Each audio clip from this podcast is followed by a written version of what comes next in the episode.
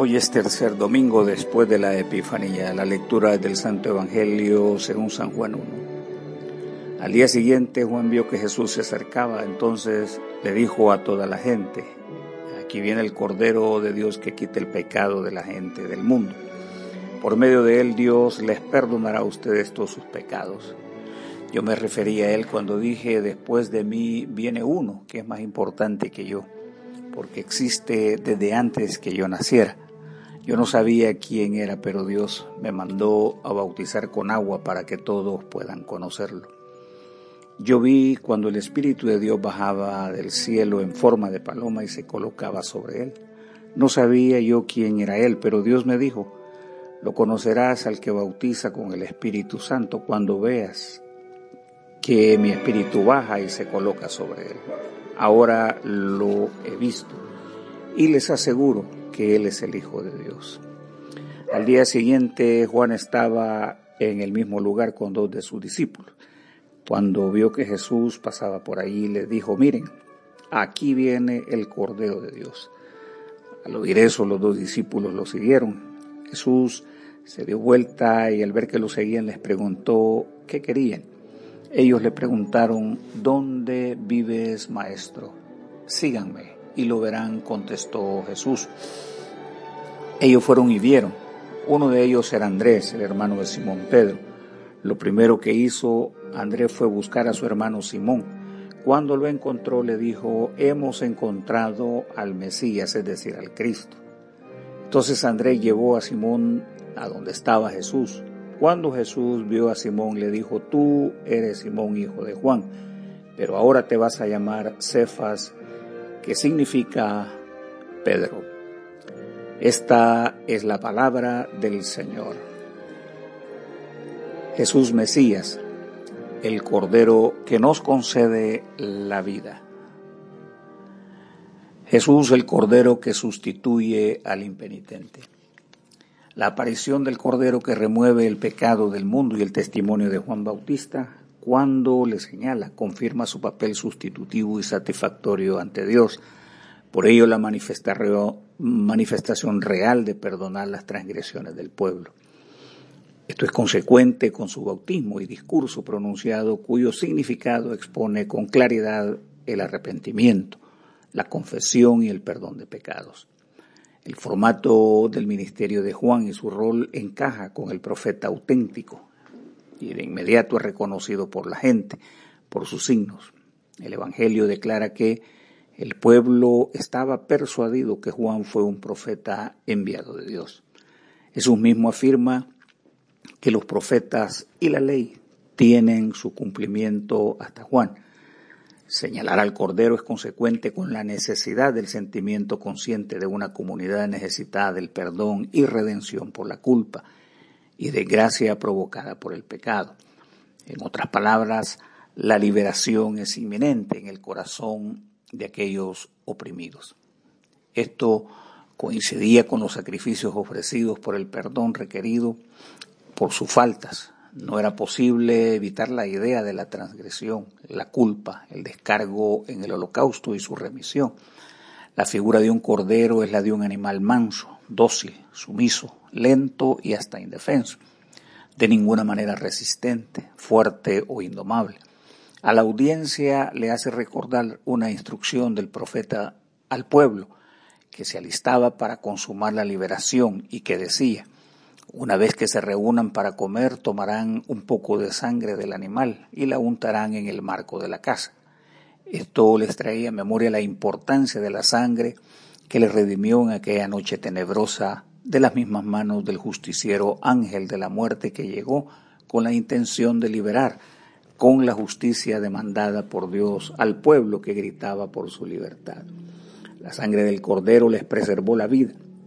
Fue señal inequívoca que la vida era parte sustancial de ellos y que nunca más el peso del trabajo y de la muerte coexistiría indefinidamente con el pueblo. No hubo descripción mejor que el profeta manifestara. Fue maltratado y humillado, pero nunca se quejó. Se quedó completamente callado, como las ovejas cuando les cortan la lana y como cordero llevado al matadero no abrió su boca.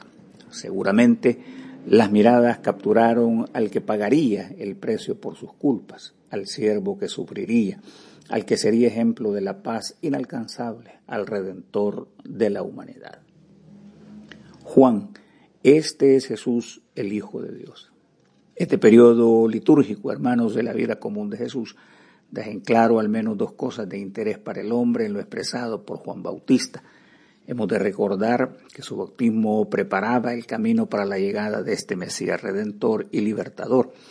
En otras palabras, quien se bautizaba en el río con Juan se disponía a esperar y formar parte de las filas que prepararían el camino para que el libertador, con su sendero despejado, actuara en su papel mesiánico a favor del pueblo.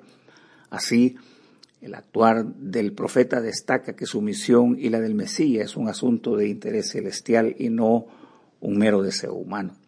También Juan expresa las señales. Por un lado, ha sido testigo de un acontecimiento que le confirma la presencia y accionar de Dios, el Espíritu Santo, indicándole con certeza al escogido del Padre, a Jesús Redentor.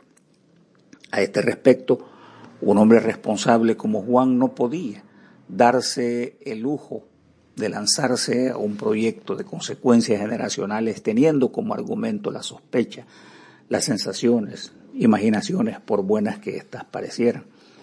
Compromisos conocidos por Dios revitalizan señales inequívocas que él presentaría al Mesías Redentor bajo una señal indubitable, o sea, la presencia del Espíritu Divino.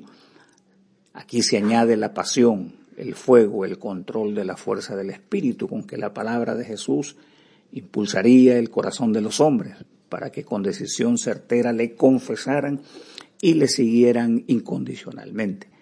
Muchos en la actualidad toman a la ligera este Evangelio como si se tratara de un producto cualquiera. Otros muchos se lucran del mensaje de esperanza. También acaparan fortunas y bienes materiales, pasando por alto lo delicado y consecuencias eternas de la salvación eterna. El otro asunto es que este hecho trata de presentar al Redentor Jesús como el Hijo eterno de Dios. Su palabra es convincente, su afirmación es corroborada con el apóstol cuando dice Cristo es el Hijo de Dios y existe desde antes de la creación del mundo. Él es la imagen del Dios que no podemos ver. El Evangelio presenta a Cristo como uno igual al Padre, como el mensaje del cielo, la palabra viva, la luz para el mundo, el camino, la vida y la verdad. Él es aquel que es uno con el Padre, de la misma esencia divina. Por ello Juan declara, el que me ha visto a mí, también ha visto al Padre. ¿No crees que yo y el Padre somos uno? Esta palabra nos brinda la seguridad en el mensaje y la fe que profesamos para que creamos en el Hijo de Dios. Andrés le dice a su hermano Simón, hemos encontrado al Mesías. Ese inmenso interés del pueblo y de los justos fue sin duda confortarse en el encuentro de la esperanza añorada anunciada por los profetas. Es la llegada del Mesías. Este concepto mesiánico estaba adherido en la raíz del corazón del pueblo.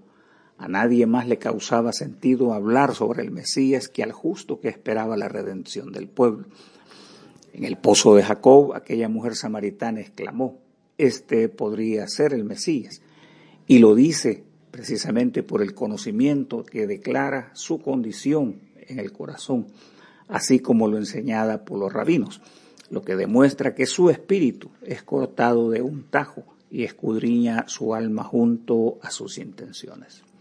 En otro momento crítico del ministerio público de Jesús y cuando muchos habían creído en él, el pueblo llega a la conclusión que se trata del Mesías esperado. Con suma determinación, la actitud de sus acosadores judíos es confrontada cuando el pueblo afirma, ni el Mesías podría hacer los milagros que hace este hombre. El asunto es que su papel mesiánico tiene como propósito afirmar la fe del pueblo y con ello testificar que la respuesta del cielo es ciertísima, que la promesa divina ha llegado al cumplimiento, por lo cual no habrá otro momento sino en los términos que Dios ha definido en sus decretos eternos. El reino ha llegado con su plenitud y está centralizado en Jesús el Mesías, que redime al mundo. Seguramente Andrés y Simón no habían presenciado la estremecedora declaración sobre el Cordero Redentor y el bautismo de Jesús. Juan no puede evitar el pronunciamiento redentor y de paso lo perciben estos hombres que con ansias esperan la llegada de la salvación. Así que al contacto visual, cuando Jesús está de paso, reafirma la sentencia, miren, aquí viene el Cordero de Dios. Este anuncio es señal de buena nueva, que frente a ellos se halla Jesús el Cristo, redentor de la humanidad. La acción es hermosa, tanto, el discípulo Andrés es impelido a comunicar el anuncio a su hermano para testimonio de los hombres. El subsiguiente acercamiento al maestro hace que se enteren de su sencillez y a la vez de su grandeza para salvar. Confirman el poder de sus palabras, de su santidad. Les persuade a ser hombres de fe en Dios, aunque el texto no declara lo que ocurrió durante la noche que pasaron en su morada. Fue allí que reveló los misterios a sus preguntas guardadas para este día memorable. Aquí han comprendido la misión del Cordero prefigurado en los profetas. Comprenden que es una víctima que cargará la culpa del mundo. Llegan a la convicción que con su inmolación ofrecerá el precio de la maldición que pesa sobre nosotros y aquel terrible castigo que merecemos por nuestras transgresiones. Este Cordero viene para liquidar nuestra merecida y deuda antigua de regresar al polvo y olvidarnos de la vida. Con Él retornaremos a Dios. Es la luz que nos ilumina, la vida que nos alimenta. Ese Jesús es el Cordero que nos concede la vida. Oremos. Dios Todopoderoso, cuyo Hijo nuestro Salvador Jesucristo es la luz y Cordero Redentor del mundo. Concede que tu pueblo, iluminado por tu santo Evangelio, brille con el resplandor de la gloria de Cristo, para que Él sea conocido, adorado y obedecido hasta los confines de la tierra. Por Jesucristo, nuestro Señor, que vive y reina contigo y el Espíritu Santo, un solo Dios, ahora y por siempre. Amén. Y que el Señor te bendiga y te guarde. Que el Señor haga resplandecer su rostro sobre ti y te mire con buenos ojos. Que el Señor vuelva hacia ti su rostro y te conceda la paz. Amén.